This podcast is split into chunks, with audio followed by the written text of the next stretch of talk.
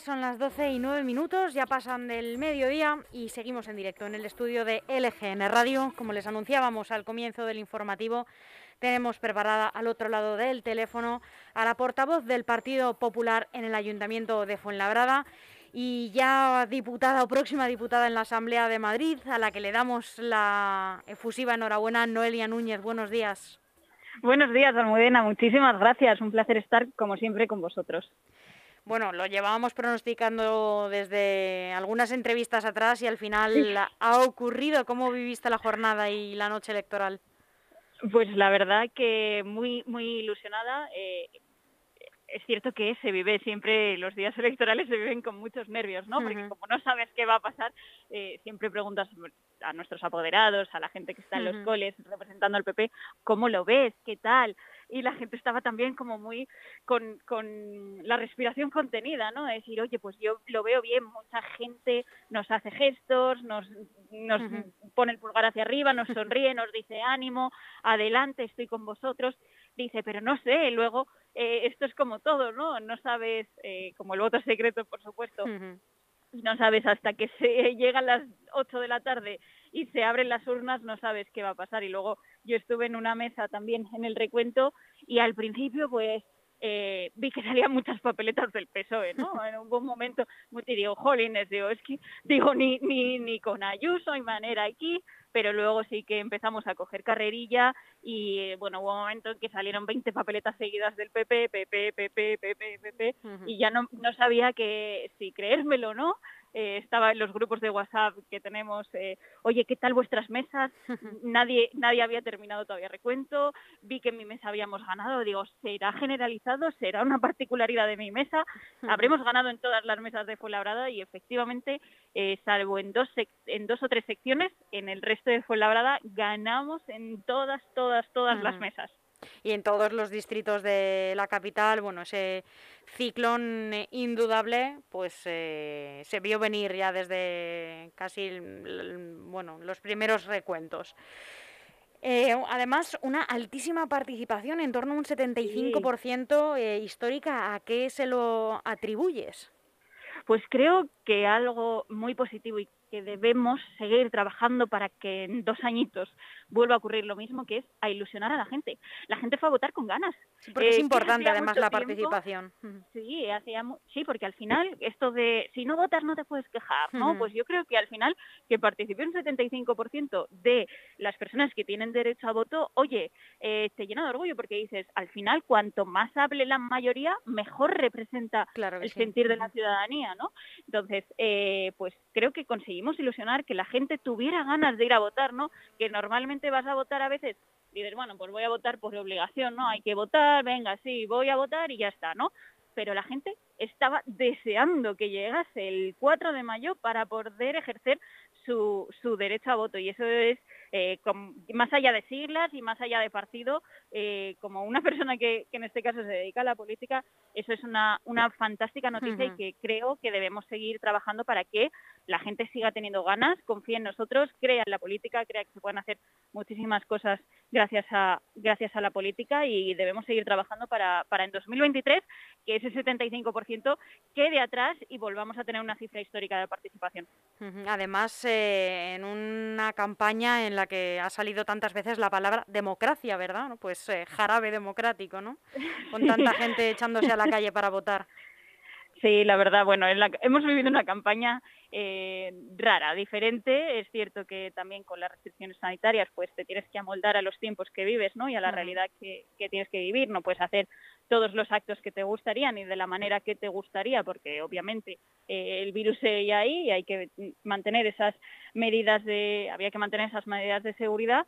Pero una campaña también, bueno, donde algunos intentaron eh, adueñar o apropiar de determinadas ciudades y determinados barrios y la verdad es que al final sí que habló la mayoría y la mayoría eh, dijo que no le pertenecemos absolutamente a nadie y que no por ser de Fuenlabrada en mi caso, o por ser de Vallecas, o por ser de Getafe eh, o de Parla, eh, le perteneces a un partido político, ¿no? Que el voto es tuyo, tu vida es tuya y no le perteneces a ningún político por muy obrero que digas ser o por muy humilde que, que digas ser, ¿no? ¿no? No le pertenecemos a nadie, tenemos libertad para ejercer nuestro derecho a voto y libertad para decidir lo que consideramos que es lo mejor para nuestras vidas y nuestras familias.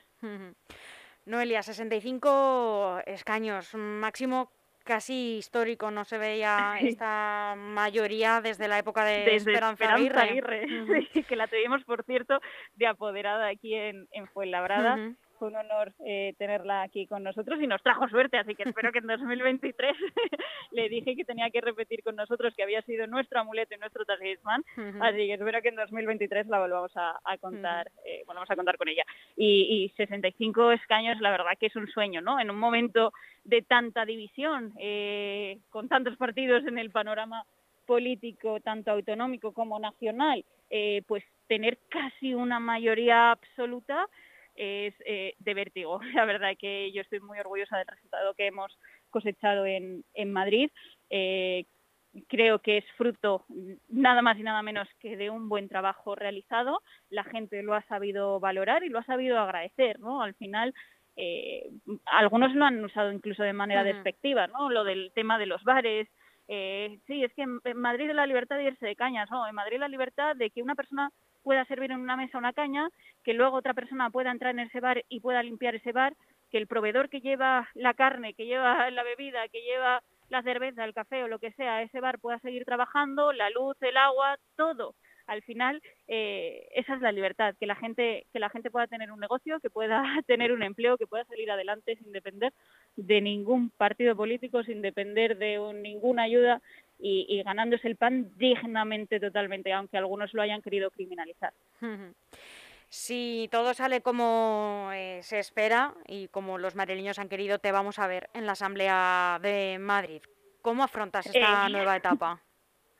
Pues muy ilusionada. Me van a ver en la Asamblea de Madrid, pero también me van a ver, por supuesto.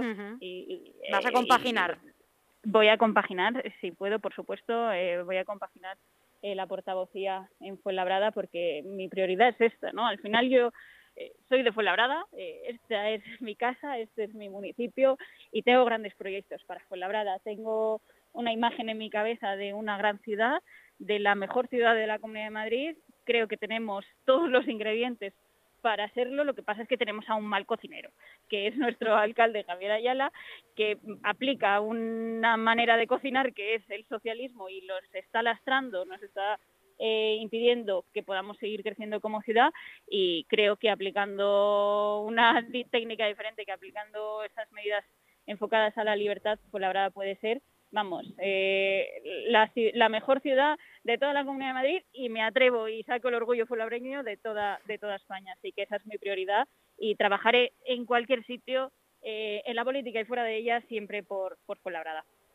¿Crees que son extrapolables los resultados, eh, por un lado, a la política nacional como parece que quiere apuntar un poco Pablo Casado, a veces también incluso se, le, se le, critica que puede hacer un poco un, uso incorrecto del efecto Ayuso, que le llaman de este ciclón, que al final pues no deja de ser de alguna manera un logro de, la presidenta, de la gestión de la presidenta en la Comunidad de Madrid y no del presidente de un partido.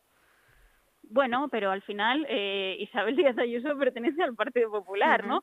Eh, y, y, Isabel Díaz Ayuso ha aplicado nada más y nada menos que la, perspectiva, los principios y los valores del Partido Popular a la hora de pues, eh, beneficiar a la, a la vida de la ciudadanía, de nuestros vecinos, ¿no? Ha aplicado esas recetas del Partido Popular. Creo que son extrapolables en tanto en cuanto eh, se han leído siempre estas elecciones en clave nacional, ¿no? Ha sido mucha, ha aparecido muchas veces en la campaña la palabra Sánchez e incluso eh, un vicepresidente de su gobierno dejó su, su, sillón en Moncloa para venir a disputarle la presidencia a Isabel Díaz Ayuso, ¿no? Entonces creo que son se puede leer en clave nacional porque ellos mismos sabían, eh, el Partido Socialista y Podemos sabían que estas elecciones se iban a leer muy en clave nacional y creo que eh, los madrileños en este caso le han hecho una auténtica reprobación al gobierno de Sánchez. Eh, han dicho que, no queríamos esas medidas, no las queríamos para Madrid y desde luego, como no las queremos para Madrid, no las queremos para el resto de España. ¿Te dan estas elecciones buenas sensaciones para 2023 o el panorama local en Fuenlabrada es muy distinto? me dan muy buenas sensaciones para 2023. Hemos conseguido ilusionar, como decía antes, y hemos conseguido que la gente confíe en nosotros. ¿no? nuestro trabajo tiene que ser a partir de ahora, en estos dos años, que esos eh, 37.000 vecinos que, que el 4 de mayo cogieron la papeleta del Partido Popular para las elecciones autonómicas, en dos años lo hagan también para las autonómicas y, por supuesto, para las municipales. ¿no? Si han cogido la papeleta del PP una vez, lo pueden coger otra vez. Y ese es nuestro trabajo a partir de ahora que los que han confiado en nosotros sigan confiando y que vengan muchísimos, muchísimos más. Eh, eh, es extrapolable eh, en cierta medida, ¿no? Es cierto que las elecciones locales suelen ser con diferentes tendencias. Hay veces que se leen más en clave nacional, hay veces que se leen totalmente en clave municipal. Y con la clave nacional yo creo que la tenemos copada, ¿no? Porque creo que lo que está saliendo ahora del gobierno de Sánchez con el tema de peajes, con el tema de subidas de impuestos, le va a pasar una factura enorme al Partido Socialista y en clave municipal, pues es nuestro trabajo, ¿no? Ahora mismo estamos visitando comercios eh, eh, como hacemos normalmente. esa, esa es nuestro trabajo ahora, calle, más calle, que se nos conozca, que se nos vea, que conozcan las medidas que nosotros tenemos para Fuenlabrada, las propuestas, eh, nuestra idea de ciudad y seguir luchando y seguir trabajando como si estuviésemos otra vez en campaña en campaña electoral. Eh, tener cubiertas esas esas dos eh, cuotas y, a trabajar y bueno yo yo sí que, veo indicios para que se puedan extrapolar las elecciones del 4 de mayo con las elecciones municipales de 2023 ¿En qué vas a centrar tus políticas, tu trabajo en estos dos años? me imagino que le darás continuidad al trabajo que ya llevabas haciendo estos dos años atrás, de 2019 hasta el día de hoy, pero también ah, eh, me imagino que habrás tomado impulso, también eh, ahora tienes un poco el respaldo de estar en la Asamblea, de tener también el pulso del resto de, diputados de ver lo que se cuece, ¿no? por decirlo de alguna manera, allí, eh, para trasladarlo a Fuenlabrada, para coger toda esa experiencia, llevarla al ámbito municipal y trabajar en nuevas propuestas que se van a, dirigir en, en, qué caminos eh, ¿no? en estos dos pues años para lograr llegar a la alcaldía en 2023? Pues, pues eh, vamos a continuar eh, dejándonos la, piel en, en Fuenlabrada, ¿no? lo hemos venido haciendo estos dos años, como bien apuntabas, y lo seguiremos haciendo. Nosotros tenemos un eje muy claro. cuando asumí la portavocía lo, lo, presenté, por así decirlo, o lo expresé cuáles eran nuestras principales patas, ¿no? Eh, la vivienda, eh, los impuestos, la creación de empleo, también eh, la familia como tal, ¿no? La familia entendida pues el cuidado de nuestros vecinos, de, bueno, pues políticas activas para la juventud, para nuestros mayores, una serie de, medidas enfocadas a, todos ellos y pues todo eso aunado a unas políticas siempre de respeto a la libertad individual, a la libertad económica, a una política fiscal no confiscatoria como y al, respeto de quienes arriesgan su capital y su patrimonio en abrir una peluquería en Fuenlabrada, un centro de estética, un bar, una panadería y ponerles facilidades y no trabas, ¿no? No puede ser que en Fuenlabrada se tarde de media... te estamos escuchando peor. A ver, ¿ahora? ¿Me escuchas ahora? A ver, ¿ahora? A ver. Ahora perfecta. Ahora, mejor? ahora. Es que como estoy en la calle hace un poco de, de viento hoy, igual igual es por eso lo que decía, eh, no puede ser que en Fuenlabrada se tarden 15, 20 años de media en darte la licencia definitiva de actividad, porque eso genera una inseguridad jurídica enorme en quienes han montado una empresa, un negocio local, y, no puede ser que un ayuntamiento como el nuestro, con 200 millones de euros de presupuesto y que en teoría tiene que cuidar y proteger ¿no? a, a 200.000 habitantes casi, que son los que somos en Fuenlabrada, esté poniendo palos en las ruedas y trabas a la hora de que, de que podamos desarrollarnos y crecer. He leído en una entrevista que te han hecho recientemente eh, una, una, cita tuya. Eh, en Fuenlabrada se despilfarra muchísimo dinero público. Em, que creo que es algo que compartís mucho los portavoces populares en distintos municipios. Lo compartís esta idea sobre la gestión socialista.